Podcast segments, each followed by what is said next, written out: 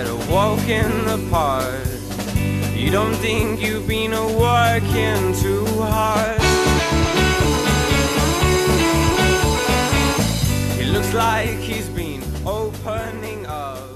Fala pessoal, beleza? Aqui quem tá falando com vocês é o Pedro, trazendo para vocês mais um HQ Sem Roteiro Podcast, no caso um HQ Sem Roteiro Podcast Extra. Esse papo foi gravado há alguns meses lá no estúdio da Rádio Universitária aqui de Fortaleza, a Rádio Universitária que é um veículo de comunicação da Universidade Federal do Ceará, e foi gravado durante um programa Casa Aberta. O programa Casa Aberta é um programa que sempre rosteado por um professor da UFC, e no caso quem apresenta esse podcast, é, quem apresenta esse programa, no caso, é a professora Soraya Madeira, lá do curso de Publicidade e Propaganda da Universidade Federal do Ceará. A Soraya convidou a mim e a outros estudantes, tanto do mestrado como da graduação, para falar um pouquinho sobre a nossa experiência no grupo de pesquisa em quadrinhos da UFC. Fomos eu, o Márcio Moreira e o Davi, nós três fazemos parte do, da pós-graduação em comunicação da UFC, e a Ingrid Pedrosa, que está quase se formando na graduação do jornalismo lá da Universidade Federal do Ceará. Também pesquisa quadrinhos, também interessada em quadrinhos e também faz parte do grupo de pesquisa em quadrinhos. O programa já foi gravado há alguns meses, então ele já ele algumas coisas mudaram de lá para cá.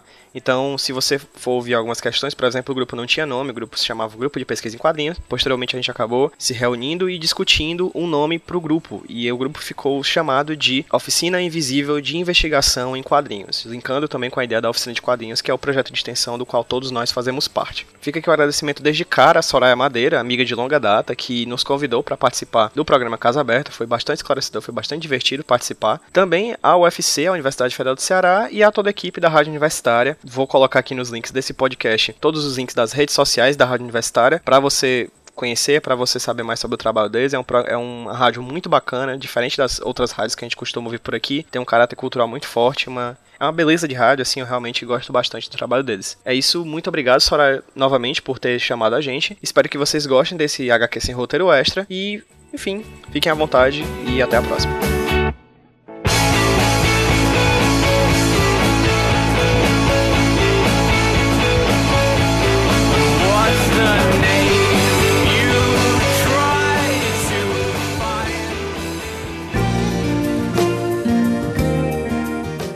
Olá, sejam todos bem-vindos e sintam-se convidados a entrar com a gente no Casa Aberta, que você escuta a partir de agora na Rádio Universitária FM. Eu sou Soraya Madeira e estarei com vocês essa tarde com o apoio de Danilo Oliveira. O Casa Aberta é promovido pela IDEA, a Escola Integrada de Desenvolvimento e Inovação Acadêmica da UFC, e organizado pelo Projeto Casa em parceria com a Rádio Universitária FM. Programa de hoje é sobre o grupo de pesquisa em quadrinhos da UFC, que começou suas atividades há pouco tempo, mas já conta com vários participantes. Atualmente, o grupo é coordenado pelo professor Ricardo Jorge, do curso de jornalismo da UFC, que também é o coordenador da oficina de quadrinhos da UFC, projeto de extensão que foi criado em 1985 pelo professor Geraldo Jesuíno. E hoje, para conversar com a gente sobre o grupo, a gente conta com a presença de convidados super queridos. Para começar, a gente recebe aqui o Pedro PJ Brandão. O Pedro é graduado em Comunicação Social com habilitação em Publicidade aqui pela UFC. Atualmente é mestrando do programa de pós-graduação em Comunicação também na UFC e trabalha com pesquisas focadas em quadrinhos. O Pedro é professor de roteiros de HQ na escola Porto Iracema das Artes e na oficina de quadrinhos da UFC. E também é host do podcast HQ Sem Roteiro. Depois dessa introdução, bem-vindo, Pedro. É, eu faço um pouquinho de coisa. Oi, gente, boa tarde. Muito prazer estar aqui. Obrigado, Soraya. A gente que agradece. A gente também conta com a Ingrid Pedrosa, que é graduanda em jornalismo pela UFC e é estagiária aqui da Rádio Universitária no setor de jornalismo. A Ingrid pesquisa sobre a identificação do público com vilãs de novela e os usos na internet dessas personagens. Bem-vinda ao Casa Aberta, Ingrid. Oi, Soraya. Obrigada. Aqui na mesa a gente também tem o Davi Ferreira, que é pesquisador da área de comunicação e estuda as adaptações de histórias em quadrinhos para o cinema no programa de pós-graduação da UFC. O Davi é formado aqui pela UFC em publicidade e é ilustrador, quadrinista e membro da oficina de quadrinho. A casa é sua, Davi, bem-vindo. Obrigado, boa tarde. Boa tarde, a gente que agradece a sua presença. E para fechar a mesa, a gente recebe o Márcio Moreira, que é designer gráfico e escritor. Em horário comercial, o Márcio produz roteiros de vídeos, jogos e HQs para o Laboratório de Mídias Educacionais, que é ligado ao UFC Virtual. À noite, o Márcio estuda quadrinhos no mestrado aqui da UFC em Comunicação Social e ele diz que quando deveria estar dormindo, faz parte do coletivo de quadrinistas cearenses Netuno Press, onde lançou quadrinhos como Pombos e Os Sete Hábitos dos Assassinos Altamente Eficazes, além de outros livros em prosa, como a coletânea de contos Odisseu e o Zine Jogo Chape... Chapeuzinho ou Vermelho. Bem-vindo, Márcio. Oi, gente, boa tarde. Gente, queria agradecer mais uma vez a presença de todos vocês aqui no programa. É sempre um prazer receber tanta gente e tanta gente bacana para conversar aqui com a gente. Eu queria começar a nossa conversa pedindo para que vocês apresentassem vocês mesmos para os nossos ouvintes. Queria que vocês falassem um pouquinho do que vocês pesquisam, que nós sabemos que está envolvido aos quadrinhos, mas quais vertentes, quais linhas e de onde veio a vontade de vocês de pesquisar esse tema? Quem é que pode começar? Vou começar então. Vamos lá com o Pedro. é, quadrinhos foi uma coisa que sempre fez parte da minha vida. Assim, eu aprendi a ler com Turma da Mônica, e eu acho que não é uma minoria aqui no Brasil, acho que muitas pessoas que estão ouvindo também já tiveram essa, meio que essa alfabetização a partir dos quadrinhos. E, mas durante certo momento da minha vida eu sempre li quadrinhos e muito, principalmente na da Mônica, mas na adolescência eu fui deixando esse hábito meio de lado, assim. Tanto pela questão financeira de comprar quadrinhos, acabei, enfim, a vida acaba levando a gente a comprar mais livros do que quadrinhos. E posteriormente acabei deixando isso de lado e aí me, me interessei por, por mangás também, que são quadrinhos japoneses, e animações. Mas foi na UFC, depois que, que entrei na, na universidade, a partir do momento que eu fiz parte da oficina de quadrinhos da UFC, que eu realmente me dediquei a estudar quadrinhos. Assim, a ler quadrinhos, mais ler quadrinhos assim como, como leitor e também a estudar. Isso foi em 2009, quando eu entrei na oficina de quadrinhos. E de lá para cá, eu só estudo basicamente isso. Eu me formei em publicidade com, com, com um projeto sobre quadrinhos. Eu disse, disse até na defesa da minha monografia que eu não era não me formava publicitário, eu me formava quadrinista. E aí, posteriormente, também agora entrei no mestrado da comunicação, também com objetos sobre quadrinhos, em que atualmente eu estudo a relação entre desenhos dos quadrinhos e fotografias, certo? A mistura entre essas linguagens, entre, entre esses ícones e índices, que a parte da semiótica, a parte da abordagem semiótica. E aí eu tô nessa até hoje, faço host, sou host de podcast, então assim, é meio que a minha vida se centra profissionalmente, academicamente nos quadrinhos, assim, a minha grande paixão. Beleza, que bom a gente encontrar pessoas no âmbito acadêmico que são tão apaixonadas pelos que, pelo que elas pesquisam. E você, Ingrid, como é que você chegou no mundo dos quadrinhos? Assim, foram duas coisas para mim. É, primeiro foi porque eu acompanhava muito o meu namorado que participa do grupo pela discussão, assim, achava interessante. E também porque, como acaba por discutir narrativa, eu senti que algumas coisas eu poderia, se não usar, pensar pro meu projeto de, de monografia. E aí acabou que eu fui Chegou ficando, lá, né? Fui ficando, fui ficando. e aí, Márcio? É, então, como acontece muitas vezes na ciência, né? Eu cheguei primeiro no fazer, para depois, através do pensamento, chegar na teoria, né? Na verdade, eu pesquisava mais design gráfico, projeto gráfico de, de livro, de revista, mas eu já produzia quadrinho. E aí, quando eu ia refletindo sobre a prática, sobre é, é, o tipo de discurso que eu estava colocando nas minhas histórias, eu acabei me interessando por esse aspecto da política no discurso do quadrinho, da, da coisa da ideologia, da relação mesmo entre cultura popular e poder. E aí eu decidi fazer um projeto de pesquisa baseado nisso. Eu estudo um, um quadrinho específico chamado Planetary, que é um quadrinho é, é, americano, e, e, como que ele articula um pouco essas ideias, estudar um pouco é, é, como a ideologia se infiltra dentro do nosso discurso, a gente querendo ou não. Né? Sem dúvida. E você, Davi, como é que você chegou nesse, nesse é, campo? nasci nele, na verdade. é, eu tenho até hoje, na verdade, o primeiro quadrinho, que é uma edição de Guerra Secreta, que foi publicada pela a editora abriu em 94. E tá todo riscado, porque, enfim, eu era criança. eu risquei bastante. Mas, não por coincidência, talvez, é, o, o meu objeto de estudo ainda são os super-heróis da Marvel, né? Que estavam ali naquele primeiro encontro de super-heróis do, dos quadrinhos, na, na saga da Guerra Secretas, e hoje eu estudo o encontro dos super-heróis no cinema. Que é a adaptação do, dos Vingadores do, do, dos quadrinhos para o cinema. Eu comecei essa pesquisa na graduação, foi meu projeto de monografia, e aí ela se expandiu, assim, como o universo cinematográfico da Marvel se expandiu para a pesquisa do mestrado. Daí, fora isso, tem a oficina de quadrinhos, né? Participei dela antes de entrar na, na UFC, participei dela como aluno, quando o Pedro era monitor, ou seja, ele é muito velho. é, daí depois eu retornei como monitor e tô lá até hoje. Beleza. Você quer complementar, Pedro? Eu só queria dizer que foi desnecessário esse comentário do Davi. Gente, só por essa breve apresentação de vocês já dá para ver como estudar quadrinhos tem várias vertentes e tem um campo extremamente amplo para a gente explorar.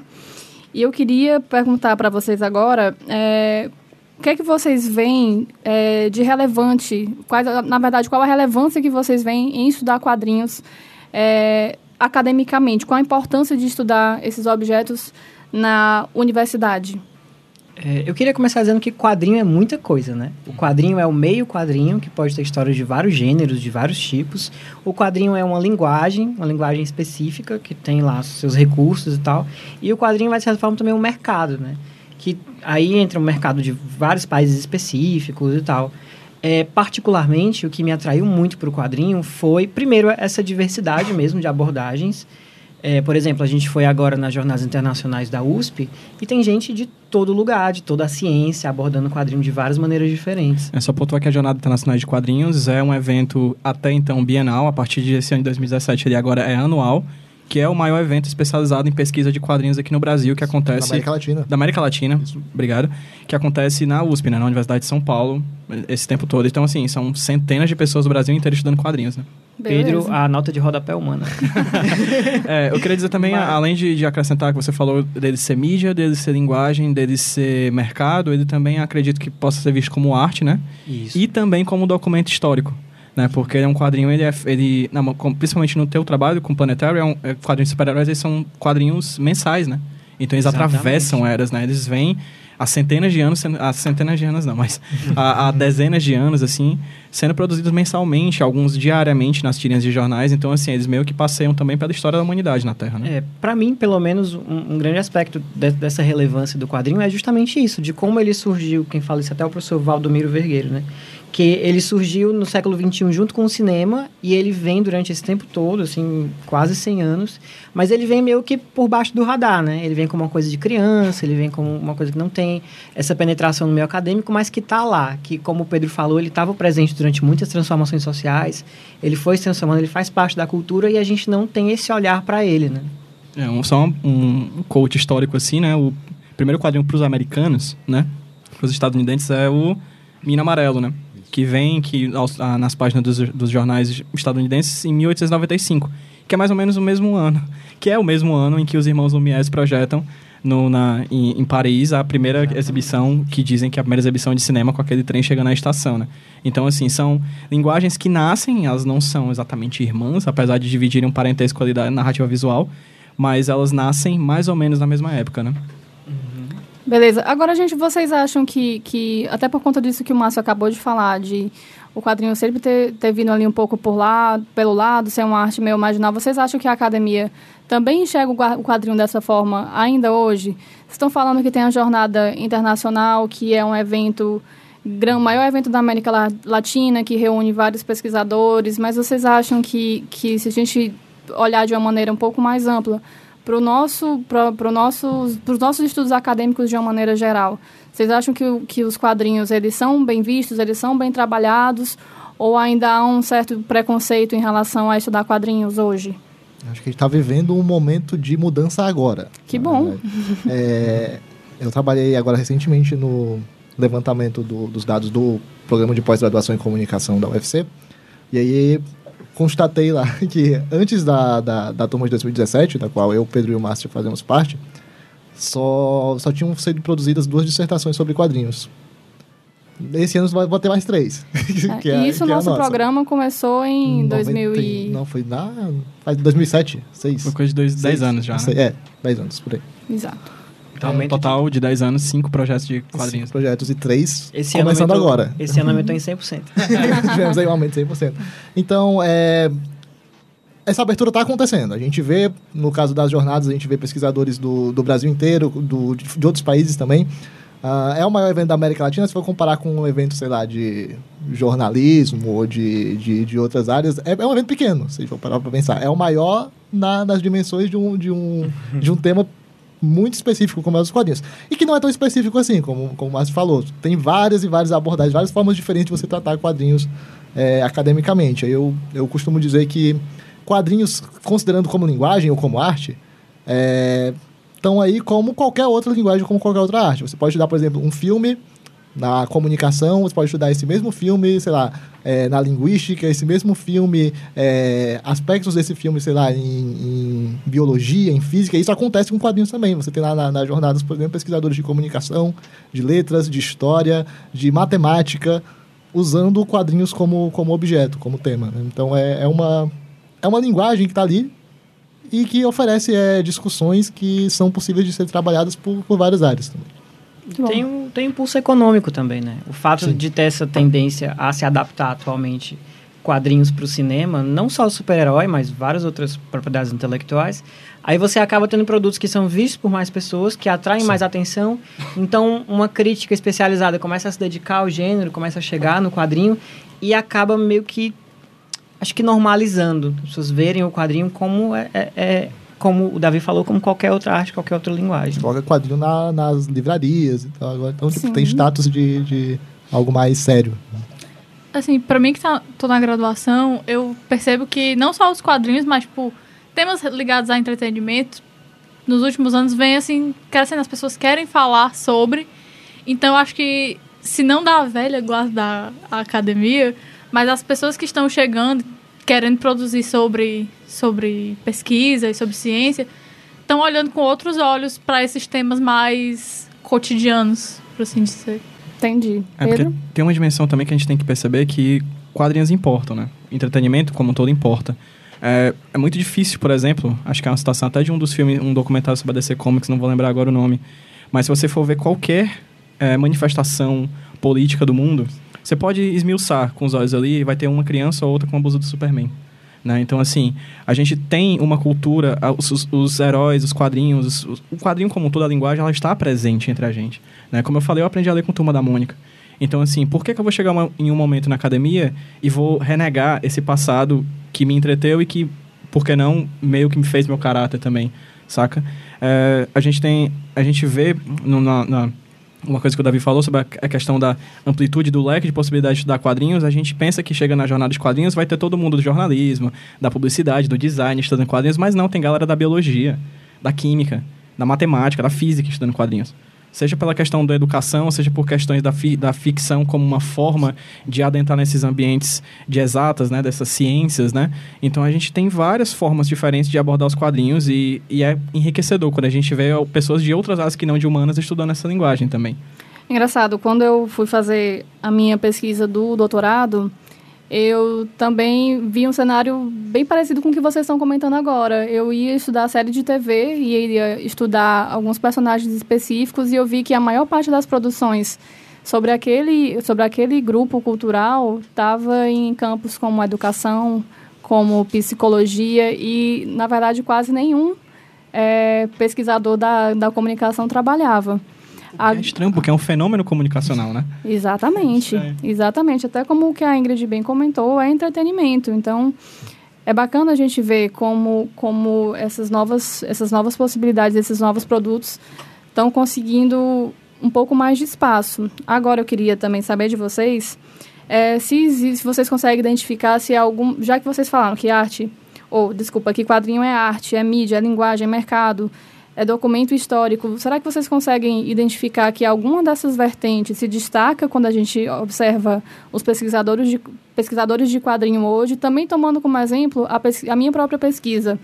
É, quando você vai ver o que é produzido sobre séries de TV no país hoje, você vê que é muito voltado para o produto e para o estudo da, e análise do produto. E eu quis ir mais para a recepção, por exemplo. Sim. Então, vocês conseguem ver se, se existem algumas dessas vertentes que se destacam mais à preferência dos pesquisadores de quadrinho ou vocês acham que é mais ou menos distribuído o interesse em todas essas, essas possibilidades? É, coincidentemente, a gente está estudando agora um livro do pesquisador Valdomiro Vergueiro. No grupo de pesquisa. É, no grupo de pesquisa, né? No grupo de estudo, perdão. A gente vai chegar lá. é, a gente está estudando um livro do Valdomiro Vergueira, onde ele dedica uma parte do livro para falar justamente sobre essa divisão assim do, dos pesquisadores e das pesquisas em quadrinhos. E aí ele é, com base no que ele fala e no que a gente tem observado, uh, eu acredito que tem uma vertente muito grande de pesquisadores que vão estudar o, o conteúdo das histórias. O, por exemplo, eu estudo os, as histórias de super-herói, por exemplo. O Márcio também vai estudar o, o Planetary e tal. E, por outro lado, tem também uma, uma linha, acredito que mais ou menos ali empatada, que seja a galera estudar a linguagem mesmo, propriamente dita. Entendi. Mas é, é interessante ir para um evento como a Jornada de Quadrinhos, porque a gente percebe a infinidade de coisas. As próprias linhas em que você pode inscrever seus trabalhos é. tem história em quadrinhos e história com H maiúsculo, né? Tipo, de, de história enfim, quadrinhos e documento histórico, é, tem de linguagem, tem de sociedade, Sim. tem de tecnologias. Então, assim, mercado. assim, mercado, né? Então, a gente, educação. Então, a gente tem, sim, uma pluralidade de, de, de visibilidades, assim, de visões sobre o quadrinho hoje em dia. E assim, é, é, massa porque, de certa forma, elas estão ligadas à área de pesquisa dessas pessoas. Né? Se a pessoa está na educação, ela vai estudar o quadrinhos pelo viés da educação. Se a pessoa está na comunicação, por sua vez, pelo viés da comunicação. Do design, idem. Então, assim, cada área de estudo meio que vai dando a sua visão sobre esse objeto. Né? E é importante que dê porque, assim, a gente tem uma bibliografia maior, que é uma coisa que a gente tem que é uma bibliografia extremamente pequena, né? De, de, de, pesquisa mesmo em relação a quadrinhos, assim. A gente não acha, assim, a gente meio que vai tateando os limites da, da, do estudo, porque não tem, pessoas não publicam, assim. Ou publicam bem menos, bem aquém do que, por exemplo, outras linguagens, né? Por enquanto. Eu acho que está acontecendo enquanto. agora, tá acontecendo agora. É, exato. Estamos trabalhando É, o main network, né? O main network. O legal é por causa disso, né? A gente tá fazendo uma coisa que é, de certa forma, pioneira, uhum. né? Isso é muito bacana de ver acontecendo, assim, a transformação de, de alguns objetos de estudo em, em, em, algo que seja um pouco mais prioritário em relação aos programas, em relação aos grupos de pesquisa. Agora eu queria falar um pouquinho sobre uma coisa que o Davi puxou há alguns minutos, que foi a oficina de quadrinhos.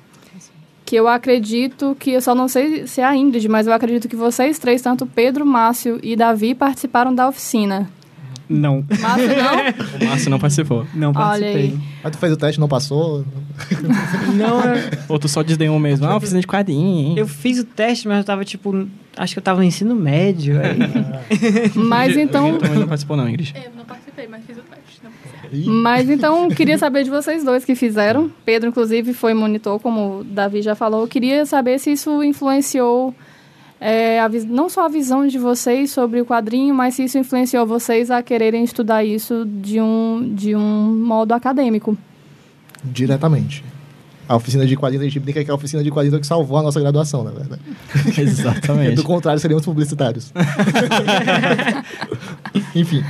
Quando eu entrei na oficina, da primeira vez, eu estava no, no, ensino médio. Tipo, era moleque lá, o Pedro já estava lá, já era velho. Cara, pra quê? É, deixar bem claro isso. Um, daí, quando eu voltei na, na oficina como monitor, já é, estudando publicidade, eu tava, tipo, no segundo semestre, aquela época lá que as pessoas ainda não sabem muito bem o que, vão fazer da vida. Às vezes você chega no mestrado e não sabe também. Mas naquela época. Sabe, rapaz. Uh, foi através do Ricardo Jorge, que já tinha sido, já tinha conhecido ele quando eu fui aluno da oficina, e daí ele se tornou indiretamente o meu orientador desde o segundo semestre, porque a gente estabeleceu ali na, nas reuniões da oficina, as reuniões semanais que a gente fazia de planejamento, também a produção de material acadêmico. Então, é, desde de, de, o início, acho que 2013, que eu entrei, 2014, uh, a gente criou esse hábito de todo ano produzir pelo menos um artigo sobre quadrinhos. Muito então, bom. ainda não era projeto de, de, pesquisa de monografia, essas coisas e tal, mas a gente queria produzir. Então, a gente produziu, eu produzi um artigo, um artigo sobre Batman, depois Homem-Aranha e cheguei nos Vingadores, que é onde estou até hoje. Mas, então, a, eu comecei, as primeiras produções acadêmicas foram dentro da oficina de quadrinhos. Eu nunca produzi artigo sobre outra coisa, certo que as disciplinas obrigavam. Mas sempre que possível, sempre que possível. a gente coloca lá um quadrinho e tal. Faz um de antropologia sobre X-Men e tal, faz umas coisinhas assim pra, pra incluir. É, no meu caso, 100% a oficina de quadrinhos tem, tem, tem importância nessa, nesse viés acadêmico que acabei tendo né, na minha vida. É, eu fui aluno em 2009.1, fui monitor em 2009.2, entregando a idade. Né? Aí, de 2010 de 2010 a 2011 eu fui bolsista e de 2012 para cá eu sou professor, sou professor de roteiro no módulo de roteiro da oficina de quadrinhos. E o que eu percebo na oficina de quadrinhos é porque ela tem esse viés tanto acadêmico quanto profissional, assim. Mais acadêmico, até diria. Mas é, principalmente ensinando o que é quadrinho, né? O que de fato é quadrinho. Quebrando preconceitos sobre quadrinhos, né? As primeiras aulas o pessoal tem várias ideias do que é quadrinho. A gente vai dizendo, ah, você acha que quadrinhos é isso? Não é só isso. Não é só isso. Como, por exemplo, a ideia do quadrinho como é puro entretenimento. É também, mas não somente. Então, na oficina de quadrinhos, eu conheci o Ricardo Jorge, né, que tornou-se o orientador da minha monografia e atualmente o, é o meu orientador no mestrado, né? Então, é, foi na oficina de quadrinhos realmente que eu comecei a ver o quadrinho como algo a mais do que, como eu falei, o entretenimento. Foi que eu vi que podia ser estudado a linguagem, que podia ser estudado como documento histórico. Percebi que, que mudava realmente a, a forma de você pensar o mundo. Né? Você tem acesso a, a histórias de pessoas que você nunca viu na sua vida pessoalmente e que ela, essas histórias são muito poderosas. Porque são imagem e texto, palavra e imagem ali articuladas de uma maneira que você pode ver o mundo de maneira diferente. É aqui no Brasil, no Ceará, em 2017, que você pode ler a história de uma moça que nasceu no Irã durante a Revolução é, Islâmica, como a Marjane Satrapi, ou então o cara que ficou preso no, no Irã também, como o Maya Niastani do, do uma metamorfose iraniana, ou então ir lá para a França, para o Japão, dos mangás, ou para a África, ou para a América do Sul, da época da ditadura, das ditaduras militares. Então, assim, a gente pode passear por esse mundo todo usando papel e caneta, sabe? Então, é, isso é muito importante. E no caso, a internet, né? Também e no caso, a internet, bastante isso. o acesso, não, acredito que não só para vocês, mas para muita gente, de conseguir hoje ter, ter um acesso muito mais fácil as, as HQs. Mas em relação à internet, vocês acham que muda muito o consumo do, do quadrinho em papel para o quadrinho digital, digamos assim? Eu acho que muito da, eu acho que muito da disponibilidade, porque, assim, tem muita coisa que não é publicado aqui, principalmente é, de mangá. E é, muita gente procura a internet para conseguir ler ou achar um jeito de Tá, mas tu acha, refazendo um pouco a minha própria pergunta, tu acha que a recepção desses produtos muda muito? Para vocês, existe uma diferença de percepção do produto entre ler aquela HQ em papel, no material físico e ler pela internet? Sim. Mas muda em quais aspectos? Eu acho que tem tanta coisa da, da tradução que às vezes é diferente. Tem gente que. Tem editoras que traduzem de um jeito e tem. É, e as pessoas na internet traduzem de outro. Ah, isso porque na internet você tem acesso a conteúdo traduzido de forma não oficial, é. né? Beleza. É, eu acho que tem muito também a... Como você está livre um pouco da limitação do esporte físico, você consegue acessar o trabalho de outras pessoas que talvez não teriam como é, é, publicar esse trabalho, especialmente aqui no Brasil, onde o quadrinho é feito, em sua maior parte, acho que dá para dizer isso, de maneira independente e onde a distribuição é sempre um, um, um problema, né? Sim. Coisa de você mandar para, especialmente um território tão grande quanto o nosso. Então ele abre para outras vozes, ele abre para outras pessoas. Então, é, é, talvez a percepção da leitura da página, eu não saberia dizer o quanto que ela se altera. Mas a, a diversidade de vozes, a diversidade de pessoas que vão ler, pessoas que talvez não se interessem é, é, pelo gênero, por exemplo, super-heróis, que muitas vezes é confundido com o quadrinho, né? O quadrinho super-heróis é usado de uma maneira quase é, é, é, sem, sem diferenciação. Uhum. E, e, você tem espaço para outros tipos de história, para outros tipos de, de, gêneros, de vozes, de leitores, e por aí vai. Tanto é que grandes é, é, quadrinhos LGBT, quadrinhos sobre representatividade, eles aparecem na internet primeiro. E aí depois vão, vão ganhando, vão ganhando a base. Espaço, né? Exatamente. A internet traz outra questão também, que é uma diferença entre o quadrinho digital e o quadrinho digitalizado, né? Sim. Existe a possibilidade de você ter o quadrinho que é o de papel levado à internet, você ter acesso àqueles PDFs, né? Aqueles, aqueles EPUBs e coisas do tipo, que você tá lá e você vai virando as, entre as suas páginas digitais, fecha aspas. E, aí, e chega um momento em que o próprio quadrinho, ele vira uma coisa híbrida dentro da internet, que tanto o quadrinho quanto a música, quanto a fotografia, o vídeo, a animação, dentro da internet é tudo zero em um. Né? Então você pode começar a trabalhar com uma programação e ter quadrinhos que você coloca um elemento hipermediático, que você clica no link que vai levar para outro quadrinho, ou então em algum momento você vai ter um, um, quadrinho ou outro que vai ter um GIF em que ele vai mexer. Então a internet ela traz um caráter de interatividade que até então no impresso, no papel impresso, não existia. Não, né? não, não era possível fazer isso. Ou pelo menos era mais difícil. Mas com a internet a gente tem essa possibilidade também de começar a brincar com a própria linguagem. É né? uma linguagem que é nova, em comparação a outras linguagens como teatro e literatura, por exemplo. uma linguagem que é marginal em comparação ao cinema, por exemplo, que eu acabei de dizer que nascem mais ou menos ali no, mesmo, no mesmo momento histórico. Mas mesmo assim, na internet ele chega e é a possibilidade de ter esse boom de experimentação, né? Beleza, gente, a conversa tá ótima. Foi super importante esse início pra gente poder começar a falar no bloco que vem sobre o próprio grupo aqui da UFC. Casa Aberta vai pro intervalo e volta já. Casa Aberta. Casa Aberta. Casa. Aberta. Casa aberta. Casa Aberta! Casa Aberta é um programa da Pró-Reitoria de Graduação da UFC. Seja bem-vindo, entre e sinta-se à vontade.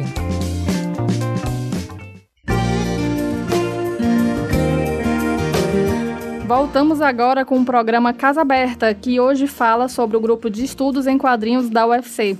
A gente está aqui com os nossos convidados Pedro PJ Brandão, Ingrid Pedrosa, Davi Ferreira e Márcio Moreira para bater esse papo com a gente. E você, ouvinte, pode mandar suas sugestões de tema para os próximos programas através da nossa página no Facebook, que é www.facebook.com barra. No nosso primeiro bloco, a gente falou bastante sobre os estudos em quadrinhos de uma maneira geral, as pesquisas de vocês, como é que vocês veem consumo e recepção de quadrinho pela internet, mas agora eu queria que a gente falasse do grupo. É, então, queria que vocês contassem um, pouco para os nossos ouvintes como estão sendo as atividades, quando elas acontecem e, principalmente, como é que os interessados podem fazer para participar. O grupo de estudos em quadrinhos, ele funciona da seguinte forma, a gente elege uma, um texto, um capítulo ou um trecho de, de algum livro teórico sobre quadrinhos, para que a gente possa todo mundo ler e aí, basicamente, sentar num círculo e discutir sobre ele. Às vezes é até gravado no podcast do Pedro. Olha só. Então, quem quiser pegar alguns, alguns É, debates anteriores... Revisão, né? É revisão, tá tudo ali, fica ouvindo depois. Pois fala aí, Pedro, qual o teu, qual É, o teu podcast, o podcast pessoal eu faço- acompanhar um... É o HQ Sem Roteiro, né? Um podcast semanal que sai toda segunda-feira. É, quem quiser- é toda, eu entrevisto pessoas que fazem quadrinhos, estudam quadrinhos, divulgam quadrinhos, enfim, que pensam quadrinhos. E toda segunda-feira tem lá na página do Facebook também, facebook.com.br HQ Sem Roteiro. Toda segunda-feira tá lá no feed e tudo mais. Tem, já tem os programas gravados até o final do ano. Inclusive alguns que a gente gravou no grupo de estudo. Que são muito legais, por sinal, porque é uma discussão com várias pessoas, assim, é uma coisa bem frenética, é legal. E vocês comentaram que, que vocês veem pesquisadores de várias áreas nos eventos que vocês vão, e aqui no nosso grupo de estudos também vocês veem presença de pesquisadores de outras áreas, ou é o pessoal mais voltado para a comunicação? Aqui, essencialmente, comunicação, né? Isso, Acho ainda é. Tem da Letras também. É, tem uma pessoa Ah, da é, letras, tem da duas, letras. uma, duas pessoas da letras, mas essencialmente a Isso maioria ainda é da comunicação. Como a gente estava discutindo até, você falou até no começo do papo, é um grupo de, de estudo ainda em iniciação, né? ainda está começando, ainda está criando-se um- uma cultura de encontros de discussão sobre quadrinhos. Mas a pretensão é que realmente a gente possa abrir para a comunidade para ter cada vez mais gente, assim. Então contem como é que foi a ideia de começar esse grupo, já que ele é tão recente, como é que vocês chegaram à conclusão de que chegou a hora de trazer esse grupo para cá? O grupo ele acontecia meio que intuitivamente quando a gente fazia as reuniões de planejamento da oficina de quadrinhos. A gente sempre se reunia lá com o Ricardo Jorge e em algum momento a gente começava a, a discutir sobre o- os livros, porque ah, uma coisa que a gente não falou sobre a oficina é que quando ela surgiu em 85, ela era essencialmente prática.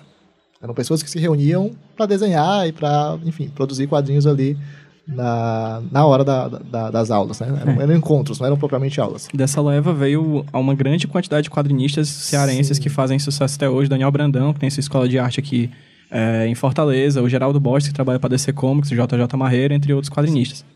É, daí, depois do hiato que a oficina teve no, no ano 2000, quando ela foi reativada em 2004 pelo Ricardo Jorge, ela, ela mudou um pouco de formato. Ela começou a ter um caráter mais de curso, digamos assim.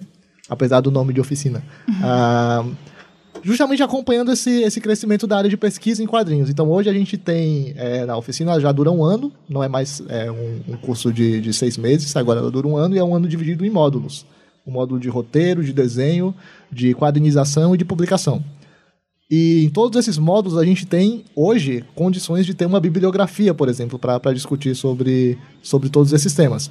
Então, é, acaba que a gente vai criando uma, uma cara de aula, assim, em que as pessoas chegam para produzir, chegam para aprender a produzir, aprender as técnicas de desenho, de roteiro e tal, mas que eventualmente, como é um projeto de extensão, a gente recebe é, pessoas, tanto é, estudantes de, de, graduação, quanto estudantes de ensino médio, quanto pessoas que já terminaram seus estudos e tal, e despertem alguns deles o, a, a, a ideia de que eles podem sim pesquisar quadrinhos também na, nas suas, nos seus respectivos cursos. Então, com a gente aconteceu mais ou menos isso, a gente ia pegando... É, bibliografia para preparar as aulas da oficina, para pre preparar os nossos próprios artigos. E aí começava a trocar figurinhas sobre isso. É, como a oficina de quadrinhos ela também é, ela é bem dinâmica, a cada semana ou a cada duas semanas a gente vai mudando o professor que, que dá aula. Então a gente tem uma comunidade ali mais ou menos grande de pessoas envolvidas no projeto. E essas pessoas, inicialmente, também estariam envolvidas no nosso grupo de estudo, pois todas elas pesquisam as mesmas, é, as mesmas é, bibliografias, até porque é, é bem pouco ainda, né? Um, e aí, como é, a gente aproveitava a, a, oficina, gera uma reunião acadêmica que gera as orientações nossas de, de cada projeto. Então, o Ricardo Jorge orientava um e juntava o outro, e tava lá todo mundo junto, e acabava que de uma hora para outra a gente pensou. Pensou assim, ó, por que a gente não oficializa isso como um grupo, né? Tipo, monta um, um, uma programação, assim. Daí a gente estabeleceu, acho que, acho que no início desse ano, se não me engano, Sim. A fazer encontros que seriam é, a cada duas semanas. É, quinzenais, né? Isso. Encontros quinzenais sobre, aí sim, um, um, um texto específico. Daí a gente começou a sugerir, a gente trabalhou no começo desse ano o livro do Thierry Grostin, né? Dois livros deles, é. né? É, a gente trabalhou dois textos do Sistema dos Quadrinhos. Isso. E dois textos do Comics Generation, né? Que também é do Thierry Grostin. Isso. E agora a gente tá num do Valdomiro Vergueiro, Exatamente. que é o Pesquisa Acadêmica pesquisa em História em Quadrinhos. quadrinhos. Beleza. E quem quiser achar vocês pela internet, pelo Facebook, faz como? Bem, a oficina, né? A oficina de quadrinhos, ela tem uma página no Facebook, é facebook.com barra oficina de quadrinhos. Tem o site também, que é www.oficinadequadrinhos.ufc.br. E lá na página do Facebook é bem fácil de manter contato com a gente, a gente vai divulgando todas as nossas atividades lá. Um... Inclusive as do grupo de, de estudos. Sim, indiretamente está começando agora a, a, a, Mas se não vai, vai ser. Agora vai, vai ser, a partir porque a gente está dizendo para todo mundo, então vai ser, viu, gente? Uh, até porque a gente está trabalhando um texto, um livro agora, como o Pedro falou, que é um livro recente, foi publicado há dois meses, né? É, foi, foi, publicado na Jornada de Quadrinhos, lá da USP, só. que é o Pesquisa Acadêmica Quadrinhos do, jornal, do, é. do Valdomiro Vergueiro. Então a gente... 2017. E onde é que acontecem os, os encontros do grupo? acontecem aqui no Centro de Humanidades 2 da UFC, no prédio onde funciona o curso de jornalismo, geralmente ali na, no estudo de rádio da, da UFC. Beleza.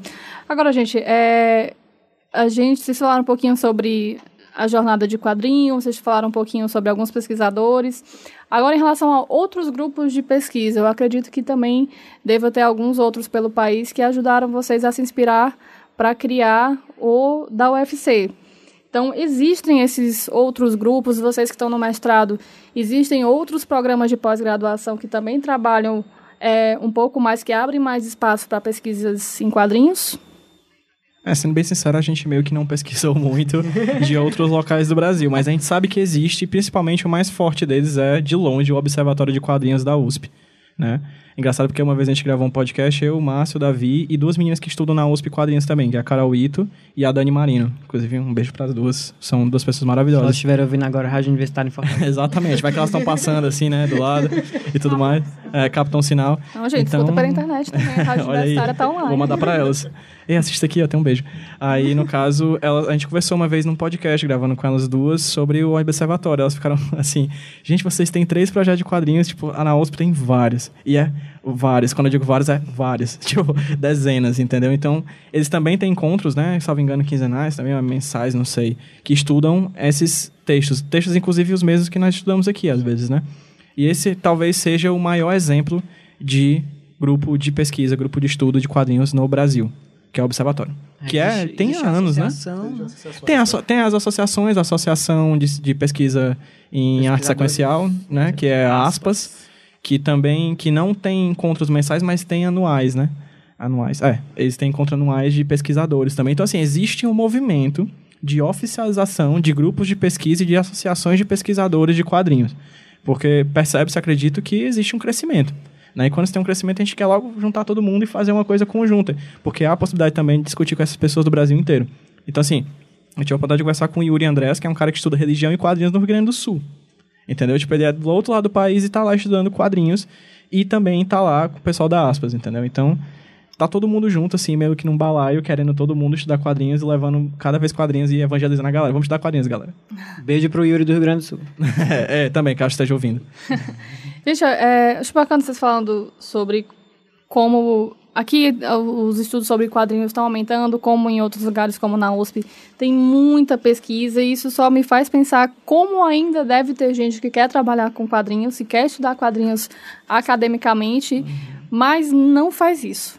Então, o que é que vocês acham que falta para essas pessoas? Assim, o, o, o, que é que, o que é que a gente pode falar de estímulo para essas pessoas é, quererem vir estudar quadrinhos com a gente, com vocês aqui na UFC? É massa. não, brincadeira. Eu acho, por um lado, tem a coisa do estímulo acadêmico, né? De não ser visto em todos os cursos como um objeto, assim, digno de estudo. A gente, por ter vindo da comunicação social, acho todo mundo aqui, né? Ter vindo da comunicação social, a gente tem essa vantagem de estar sempre estudando o, o que... De, dessa, dessa área mais do entretenimento e da, da, comunicação de massa e de coisas mais recentes. É, mas talvez não tenha não cruze a cabeça de algumas pessoas a possibilidade de estudar o quadrinho, né? Então é interessante, eu acho que é até uma coisa muito genera geracional da geração das de como por exemplo, tá é, de como por exemplo a, a, a Ingrid pode estudar mangá porque ela já cresceu num ambiente em que o mangá é uma coisa normal que ela consumiu quando criança. Aí eu não sei, eu tenho para mim de que o desenho dos X-Men do Homem-Aranha que passava né, no final da década de 90 vai formar vários pesquisadores em quadrinhos agora, né? que é o pessoal que entrou em contato com esse objeto e agora está na faculdade. E eu acho que para estímulo é realmente que as pessoas abram a cabeça de ver o quadrinho como essa coisa múltipla, como essa coisa ampla e como um espaço a ser desbravado mesmo, como um, um campo de estudos que tem muita coisa ainda para ser descoberta, para ser descrita, para ser estudada. Né? Mas vocês acham que as pessoas têm vergonha eu, eu, eu pergunto isso para vocês porque o meu objeto de estudo foi o público nerd e a gente sabe que quadrinhos é muito associado com esse grupo cultural. Então, vocês acham que esse fator vergonha é um impeditivo para as pessoas não estudarem? Ah, não vou estudar porque eu tenho vergonha, eu não quero assumir que eu gosto de quadrinhos? Ou vocês acham que isso está diminuindo? Eu acho que está diminuindo, mas eu acho que a questão da vergonha não é tanto por, ah, eu gosto de quadrinhos, é tipo, é, eu não vejo esse objeto de estudo como um objeto de estudo sério. Válido. É válido. Tipo, no jornalismo a gente é muito pressionado, assim, entre aspas, a estudar jornalismo. Ao que acontece com a, a, é a notícia, é o rádio, a TV. Então, acaba que a gente fica se perguntando, às vezes, se existe outro. existe vida além do jornalismo. E eu, mas eu acho que muita gente hoje em dia, e eu digo parte desse, desse pessoal, tá olhando com, de outro jeito para pesquisa acadêmica. Tipo, não, que não precisa. Ah, porque eu tô fazendo jornalismo, eu tenho que estudar só jornalismo. Não, eu tô, tem um universo de coisas que envolvem a comunicação. Até porque também existe jornalismo em quadrinhos, né? Exato. Exatamente. Existe esse tipo de, de, de, de linguagem. É, acho que uma palavra que a gente não falou hoje, estava o desafio, mas eu vou falar, que é a questão do estudo do quadrinhos, que é a legitimação. Né? A gente tem um processo muito grande de legitimar a pesquisa em quadrinhos, o quadrinho como material de, de, de profissional para se ganhar dinheiro como quadrinhos, é, como meio de comunicação, legitimação é a palavra-chave assim para quem estuda quadrinhos. Há uma, uma barreira que impede isso por ver, como a gente até discutiu antes, sobre como por entretenimento ou coisa do tipo. Né? Então, o quadrinho está aparecendo, a vergonha. Quando eu discuto, quando discuto com o pessoal no, no, no, podcast, eu percebo que a questão não é a vergonha, é não ter aparo da própria instituição para se pesquisar aquilo. Às vezes não tem orientador que possa levar isso. Então, assim, existe uma questão é, que, para ser orientado, você tem que legitimar aquilo primeiro por orientador. Então, assim, é bacana que tenha as pessoas tenham formas de acesso a de chegar para alguém e dizer, olha, é o seguinte, isso aqui é sério, essa pesquisa é séria, isso aqui que eu estou estudando, existe metodologias para isso, existe bibliografia para isso que eu estou estudando, e vamos nessa. Porque quadrinhos para quem faz quadrinhos aqui no Brasil é difícil viver de quadrinhos. Para quem estuda quadrinhos aqui no Brasil é difícil estudar de quadrinhos. Mas a gente está fazendo isso. A gente faz isso por quê? Porque a gente é apaixonado. E quem estuda com paixão e quem faz com paixão dá murro em ponta de faca. Né? Então a gente tem que produzir estudo e conhecimento de quadrinhos a partir dessa vontade que a gente tem de fazer conhecimento sobre quadrinho. E se você não vê ninguém para te orientar, faça um dossiê e entregue na mão dos orientadores dizendo, olha, isso aqui é sério, eu posso estudar sobre isso e tem muito futuro. Porque tem. Há muito a ser desbravado, como o Márcio falou.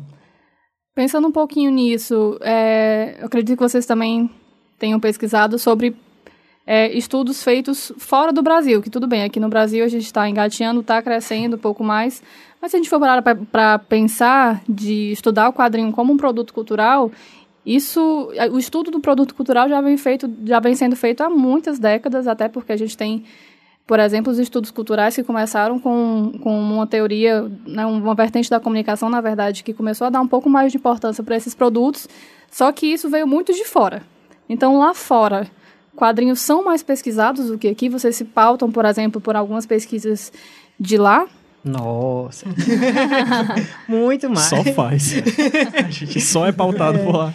Alguns dos primeiros estudos assim do quadrinho que começaram a trazer mais para a academia foi começou justamente na França, né? Na década de 60, né? Estruturalistas barra pós-estruturalistas ali, Humberto Eco, aquele pessoal que estudava mídia, que estudava é, é, semiótica e, por outro lado, nos Estados Unidos a gente tem muito, muito estudo porque é um país onde se produz muito quadrinho, né? Infelizmente eu não sei muito sobre a cena acadêmica do Japão, mas deve ter também. Com certeza. mas existe muito, muito forte esse, esse estudo do quadrinho fora. Inclusive, as nossas principais bibliografias são realmente é, é, estadunidenses e francesas até hoje, né? Franco-belgas, né? Assim, ali pela... quem fala francês a gente tá lendo. é bonito, assim. Mas realmente o volume é bem grande, inclusive no, no tocante a, aos estudos culturais, tem um volume bem grande de estudos sobre quadrinhos. E aqui na América Latina, a, a aqui a gente tem é, é, principalmente em São Paulo, se concentrou um grande número de pesquisas desde o início, né? O Álvaro de Moya, que faleceu recentemente, o próprio Zé Marques de Mello, que é o presidente da, da eu não lembro, do Intercom. não lembro qual o nome, qual o cargo dele, mas ele é, é o chefe do Intercom. Dono. É, a, é, ele fez a primeira pesquisa no Brasil sobre quadrinhos é, e acabou tendo, tendo um pouco essa concentração.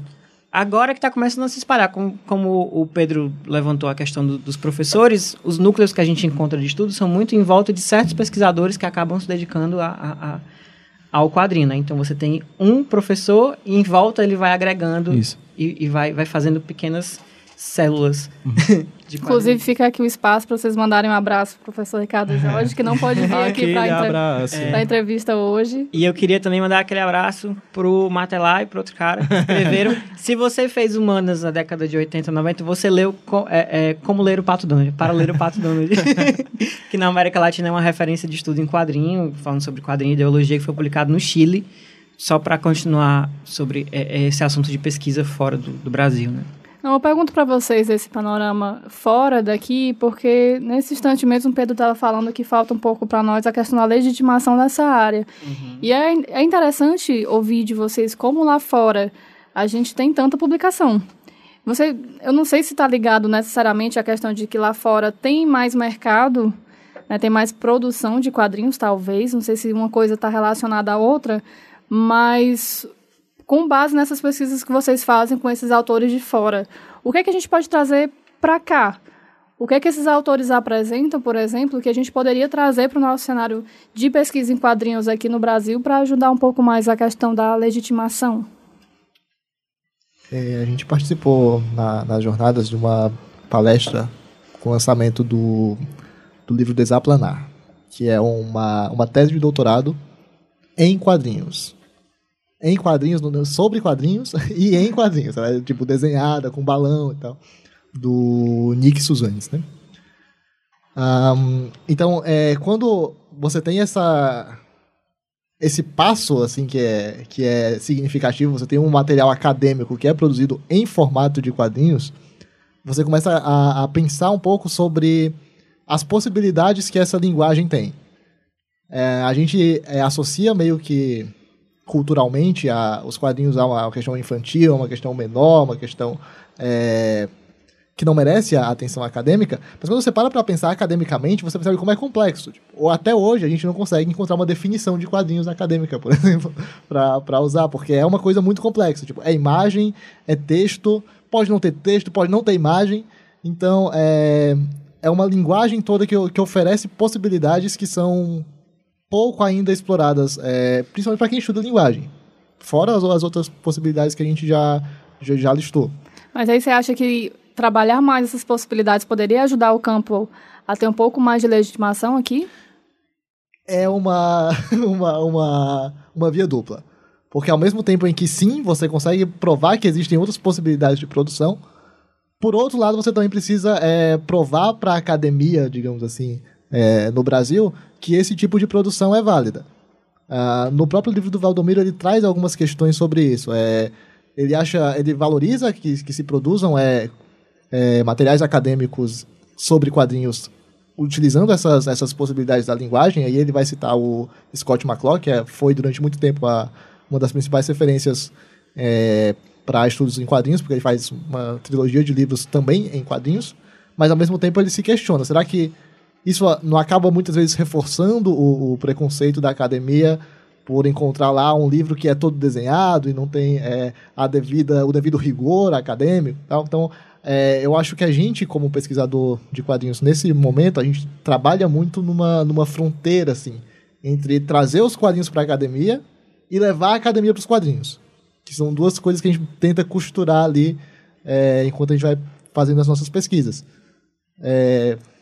E como pesquisador brasileiro, até eu falei isso em aula uma vez, a gente tem uma certa vantagem, assim, em questão de bibliografia porque na França e na Bélgica, os franco-belgas leem franco-belgas. Nos Estados Unidos, os, os americanos eles leem os americanos e os franco-belgas. Cara, a gente lê essa galera toda. A gente lê galera de outros países, a gente lê galera da América Latina. A gente tem um acesso de informação muito grande a esses outros pensamentos do mundo inteiro. Parece até que é reflexo do próprio quadrinho nacional, que o quadrinho nacional tem essa cara de ser cara de muitos. Né? A gente tem um cara que faz quadrinho de super-herói, o cara que gosta de mangá, o que mistura os dois e faz um quadrinho, sei lá, sobre capoeira, coisa do tipo. Né? A gente tem essa capacidade no Brasil de mesclar linguagens e temas que é muito difícil encontrar em outro, em outro país. Porque a gente é a mescla. Né? A gente é culturalmente uma mescla. E aí isso se reflete também na academia. A gente tem acesso a textos do mundo inteiro e aí a gente pode chegar e fazer uma coisa brasileira.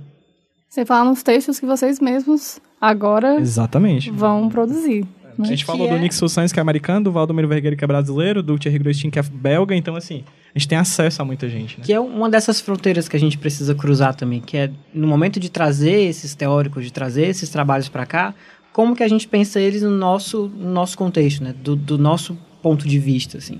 Que é uma coisa que a gente está trabalhando, né? De adaptar, de trazer, de ver o que, que se encaixa, o que, que não se encaixa. E de estudar uma coisa que muitas vezes pode vir de uma cultura diferente, mas trazer também para cá, para maneira única que a gente pode ver isso. Beleza. Gente, Pode não parecer, mas a gente já está chegando no final do nosso programa. Ah!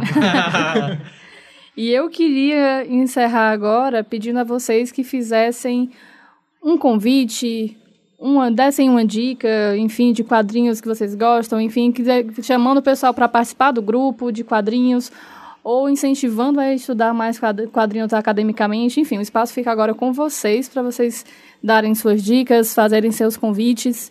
Quem é que pode começar? Pedro? Eu ia apontar para Ingrid, mas tudo bem, pode ser.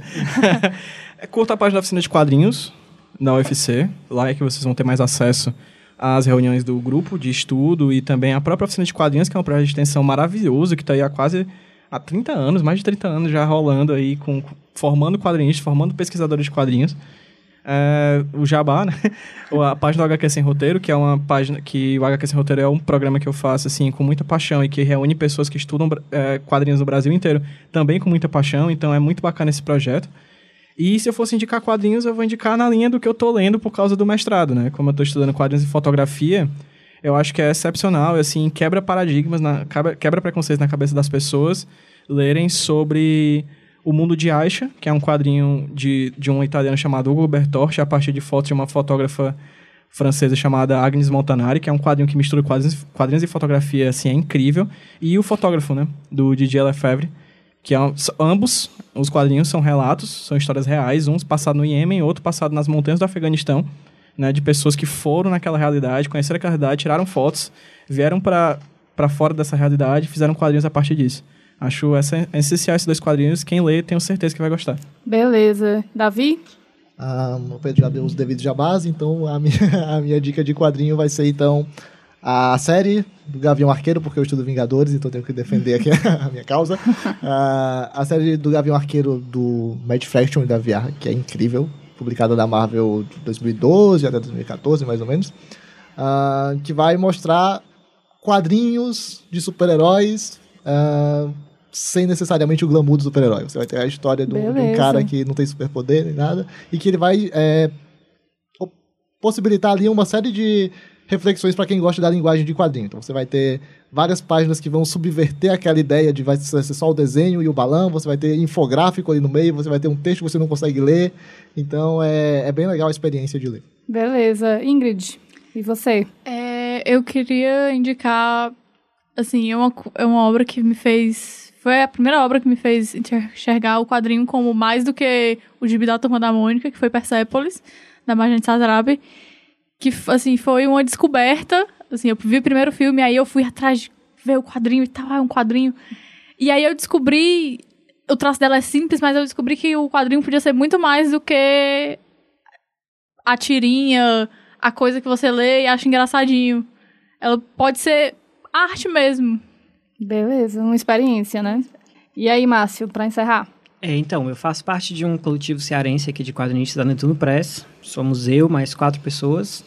É, a Débora Santos, a Brenda Lima, o Nicolas Di e o Thales Rodrigues. E eu recomendo que vocês conheçam também a cena de quadrinhos que está acontecendo agora aqui em Fortaleza, Ceará, né? É, especialmente a gente tem um evento da prefeitura, que é o mercado de quadrinhos, que acontece a cada dois ou três meses, teve um recentemente. A gente tem a Feira Livre de Quadrinhos, que acontece mensalmente. É, e tem muitos trabalhos bacanas, né? Tem a série Marana Belli, do Thales Rodrigues, tem um trabalho da Darilha, tem muita coisa se você for procurar. Então vocês curtam lá, facebook.com.br Press. E explorem. E explorem, comprem meus quadrinhos também. eu fui modesto, mas eu vou deixar o jabá aqui. E bebam muito líquido. Essa é a dica que eu dou hoje. Se hidrata, Beleza, gente. Mais uma vez, muito obrigada ao Pedro, à Ingrid, ao Davi e ao Márcio. As portas aqui do casa estão sempre abertas para vocês. Obrigado também a você, ouvinte da Rádio Universitária FM, pela companhia nessa tarde. O Casa Aberta vai ficando por aqui, com José Raimundo na técnica, Soraya Madeira na apresentação e produção e Danilo Oliveira no apoio. Até a próxima sexta e você fica agora com o fim de tarde na Rádio Universitária.